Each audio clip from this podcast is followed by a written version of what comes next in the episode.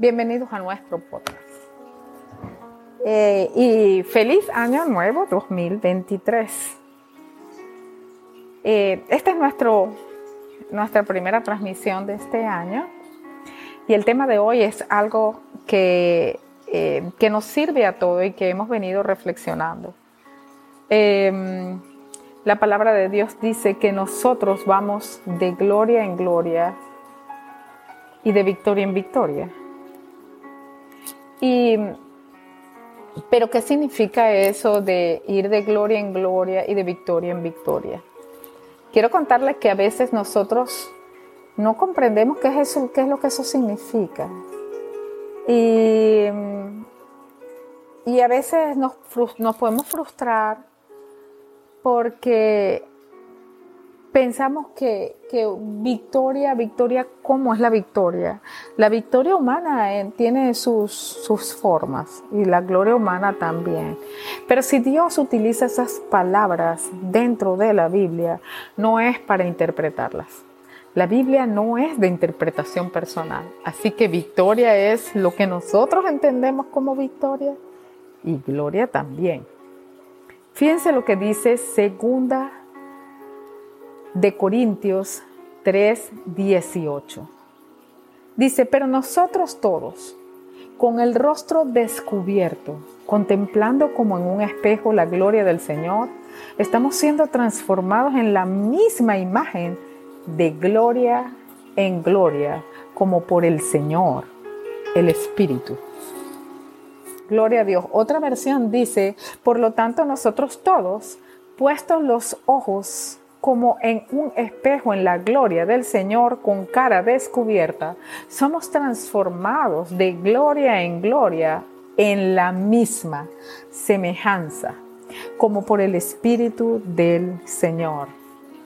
Así que la gloria de, Dios se refiere a esa semejanza de la gloria de Él, de la gloria que tiene Él. Gloria viene del latín y significa renombre, honor. La etimología de esa palabra significa, em, significa renombre, fama, esplendor, magnificencia, em, honra de modo que todas esas palabras sí nos semejan lo que es la gloria, pero no es de cualquier gloria o de cualquier personaje, sino de la gloria misma del Señor. Y dice que nosotros somos transformados por el Espíritu de Dios. Y dice que nos vemos como si viéramos a un espejo. ¿Qué es lo que nosotros vemos cuando nos vemos en un espejo? Pues a nosotros mismos. Es decir, nos vamos a ver similares a esa gloria del Señor. Dice que vamos siendo transformados por el Espíritu de Dios en su semejanza. Qué maravilloso porque cuando Dios creó al hombre, dijo, hagamos al hombre a nuestra imagen y conforme a nuestra semejanza. Es decir, a medida que el Espíritu Santo de Dios mora en nosotros y nos va transformando, más nos asemejamos al origen, más nos asemejamos a esa idea, a esa visión que Dios tuvo para el ser humano. Entonces, eh, cuando nosotros comenzamos un año, estamos a punto de terminar alguno, casi siempre la gente hace, oye, mira, es que no me gradué este año, o si me gradué, no me casé, no tuve hijos, sí tuve, logré la promoción que yo quería, todas esas cosas que nosotros reflexionamos y nos llenamos de buena energía, de positivismo y de con esperanza, con expectativas a recibir el año venidero. Y, yo les decía en una ocasión que el ser humano tiene fe y la necesita cada día para vivir. La fe es la que nos impulsa a levantarnos cuando un bebé está empezando a caminar. La fe es la que nos permite soñar otra vez que el futuro será mejor, que podré superar en donde yo estoy. Pero la fe en Dios es una fe superior porque no es fe en nosotros mismos que somos falibles, sino fe en aquel que es infalible. Segunda de Corintios 2.14 dice, pero gracias a Dios que en Cristo siempre nos lleva en triunfo. Es un siempre. Y por medio de nosotros manifiesta en todo lugar la fragancia de su conocimiento. Wow, esto está muy poderoso.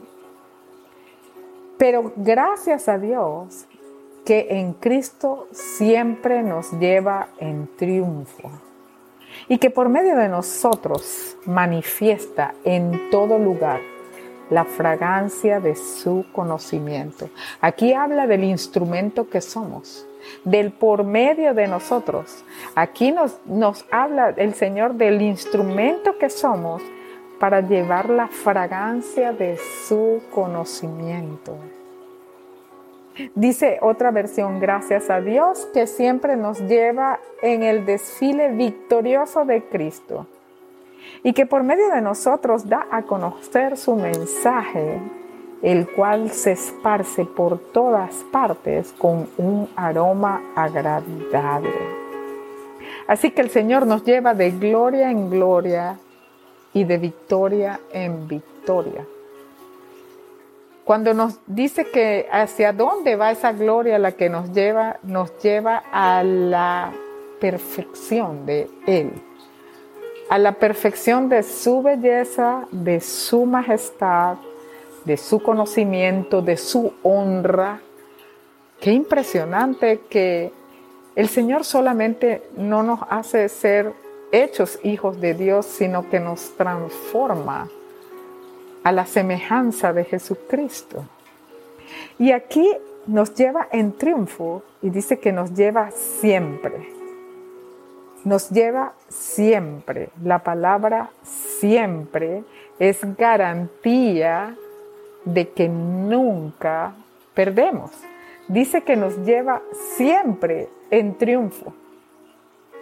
Y la victoria supone un, reto, un reto, un reto que puede, que se puede ganar o que se puede perder. Pero el Señor dice aquí que siempre nos lleva a la victoria. Es decir, nosotros nunca estaremos en derrota. Pero qué difícil pensar que nunca estaremos en derrota. Pero eso lo dice su palabra. Y claro, no es por medio de nosotros, sino en Cristo. Fíjense lo que dice. Pero gracias a Dios que en Cristo vamos siempre, nos lleva siempre en triunfo. Por medio de Cristo nos lleva siempre en triunfo y nos transforma a través del Espíritu Santo. En este año nuevo que nosotros comenzamos, eh, tenemos que internalizar, me lo digo a mí misma, internalizar la palabra siempre. Son palabras muy duras porque siempre es algo eterno, siempre es algo que no cambia, siempre es algo que es perpetuo. Y el Señor dice que siempre nos lleva en victoria y en triunfo que vamos de gloria en gloria, es decir, vamos perfeccionándonos, pareciéndonos a qué? A honra, fama, eh, belleza, poder. Esa es la gloria de Dios. Y Él cada vez nos lleva a eso. Entonces, nosotros conversaba el otro día con mi hermana y decíamos, bueno, el ser humano tiene esa tendencia de que cuando comienza un año, de alguna manera uno, uno fija su mente a decir, bueno, algo comienza, esto es nuevo, déjame ver este año, nueva, nueva posición, déjame empezar con energía, déjame empezar con fuerza, yo voy a hacer esto y voy a hacer esto y voy a hacer lo otro cada vez que comienza el año. Pero yo decía que para los hijos de Dios, al que confía en Dios, no tiene que esperar todo un año para decir, ahora voy a comenzar, ahora sí me voy a levantar, ahora lo voy a lograr, porque también la palabra de Dios dice que sus misericordias son nuevas todos los días. Por eso el Señor es un presente que siempre está ocurriendo. El Señor no tuvo comienzo, pero tampoco tiene fin. De modo que su palabra es hoy, ayer y siempre. Siempre es hoy, siempre está sucediendo. Entonces, eh, aunque es bueno pensar en las cosas buenas de cada año. Ese es un buen mindset. Es bueno comenzar pensando eh, y, energizándonos y teniendo expectativas positivas, pero yo quisiera retarnos a más. Tengamos expectativas positivas cada día en Cristo. Sepamos que Dios nos está transformando a través de su Espíritu y que esa gloria que nos da honra, nos da fama, nos da excelencia, está ocurriendo cada día, porque sus misericordias son nuevas cada día. Cada día es una oportunidad que Dios nos da para su gloria, aparecernos a Él en todo su esplendor. Es extraño pensar que uno tiene esplendor, mi esplendor, pero eso es lo que Dios quiere decir. Nos asemejamos a Él. Entonces hoy aprendemos que, que, Dios continuamente nos está transformando y acercándonos a su excelencia. Eso es muy grande, es muy poderoso. Pero también Dios nos lleva siempre en triunfo, dejando fuera toda posibilidad de derrota en nuestra vida pero entonces, ¿por qué es que en algunas ocasiones yo me siento derrotado en algún espacio? ¿Por qué es que entonces yo siento que no soy exitoso en algo o que no soy siempre exitoso? Miren, yo pienso, y esta soy yo en particular, que en la medida que nosotros confiemos en Dios y afiancemos esa confianza en Él, será más clara nuestra victoria y menos frecuente nuestras derrotas. Las derrotas que hemos tenido probablemente se deban a nuestra falta de, falta de confianza en Dios o a no estar posicionados en esa gloria continua que Dios nos tiene. Porque una forma de acabar con esa gloria es contristar al Espíritu Santo. Una forma de sacarnos de la senda del triunfo es apartándonos del camino del triunfo. Si nosotros estamos en error y en pecado y no nos arrepentimos ni lo reconocemos, nos alejamos de la trayectoria de triunfo y de gloria que Dios ha planeado para nosotros. Tenemos que tener disciplina y mantenernos en esa línea. Entender la excelencia de Dios y mantener la pureza de Dios puede pasar por aburrimiento, puede parecer como que, oye, qué fastidio, pero en realidad es posible. Si no fuera posible, el Señor no le habría dicho a Abraham, anda y sé perfecto delante de mí. Dios no va a decir nunca nada que no sea posible o que sea mentira. Dios no dice mentiras. Él no es hombre para que mienta y tampoco hijo de hombre para que se arrepienta. Así que el Señor nos ha llamado a la, a la, pureza, a la santificación, a la libertad plena. Esas palabras pureza y santificación, en algunos casos la gente lo, lo comprende como que falta de ritmo, falta de luz, falta de color, cuando es todo lo contrario.